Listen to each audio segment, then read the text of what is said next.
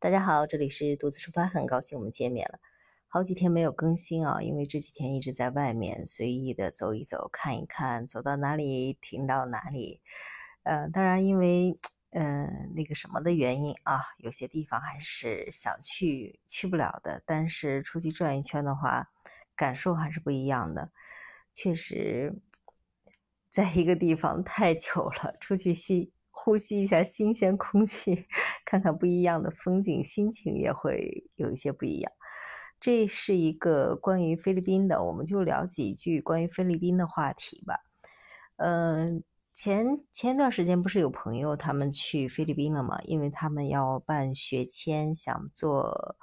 中流服务认证，他们毕业之后，所以他们去到那里了。去到那里之后，他们几个人就租的地方，因为不想去跟外面的人做更多的接触，他们就租一个地方，然后每天自己做做饭呀什么的。因为他们办学签需要一定的时间，差不多要在菲律宾待一个多月的时间。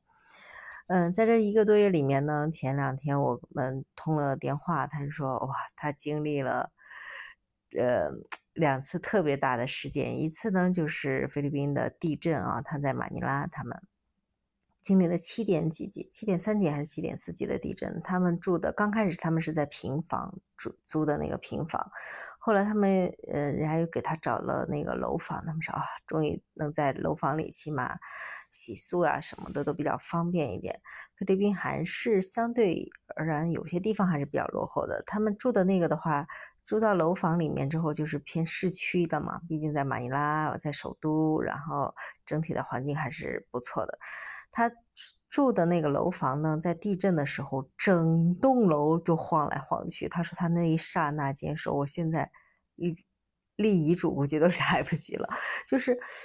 整个的那个楼就能你就能看到，你站在站在楼里面就能觉得晃。他们走到了窗户边拍别的楼，那整个。就是能肉眼可见的那个，嗯，楼房的摆动幅度幅度是很大的，有些地方呢楼建筑不那么结实的啊，甚至有倒塌的一些其他的有有这种现象，所以七点几级，七点三十四，对于嗯这个地震来说，对于一般普通民众的房屋是一件很大的考验。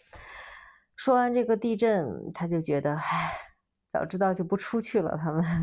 就是还要经历这样一个地震完了之后，他们就当时就说，即便不办学签，也想赶快回来嘛，因为在外头有太多的不确定性。他们就开始想着就往回回，但是订机票的话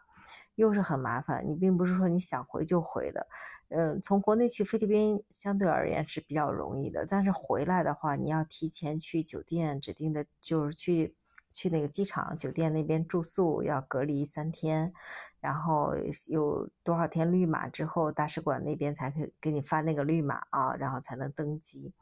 所以，嗯，他们就得提前订票。本来是订的八月中旬的票从菲律宾回国内，但是大家都知道，就是呃军演嘛，这个的因素，然后他们在。在菲律宾的时候就说呀，就看到那个那个叫什么疯婆子，都叫疯婆子，就是那个佩洛西的他们的飞机就从那边菲菲律宾那边绕过去，然后他们就就就大家都知道了后面的事儿。后来他们就感觉不对，就赶快就想改签，想提前回，改签改签最靠近能回来的。机票日期已经是九号了，就是八月九号，也是过几天他们回来。他们说他们这几天心情特别特别的忐忑，生怕再有什么样的一个变数让他们滞留在菲律宾。所以，但是又不敢出去乱跑。然后，因为那里的疫情确实，其实还是挺挺严重的吧，就是。虽然很多人也不戴口罩了，但是谁也不想去得一个那样，去难受很多天，对吧？因为这就跟拆盲盒一样，所以他们就不敢乱跑，然后还是在每天在家里就很忐忑不安的，就说啊，这一次出去的那个旅行，本来还想着，哎，出去办办学签，呃，在海边就当度度假一样啊，度过那天。自从下了机之后，他整个他们整个就决定哪里都不去了，就待在屋子里，每天自己做做饭呀，然后工作什么的。因为网也特别特别的慢，他们传一个文件都要很长时间。他们后来买的移动的那个卡还稍微好一点，当地的网网更是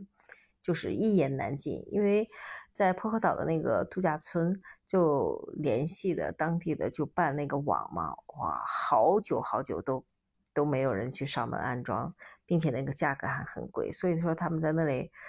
哎，他们说就当闭关了，闭关了这一个月，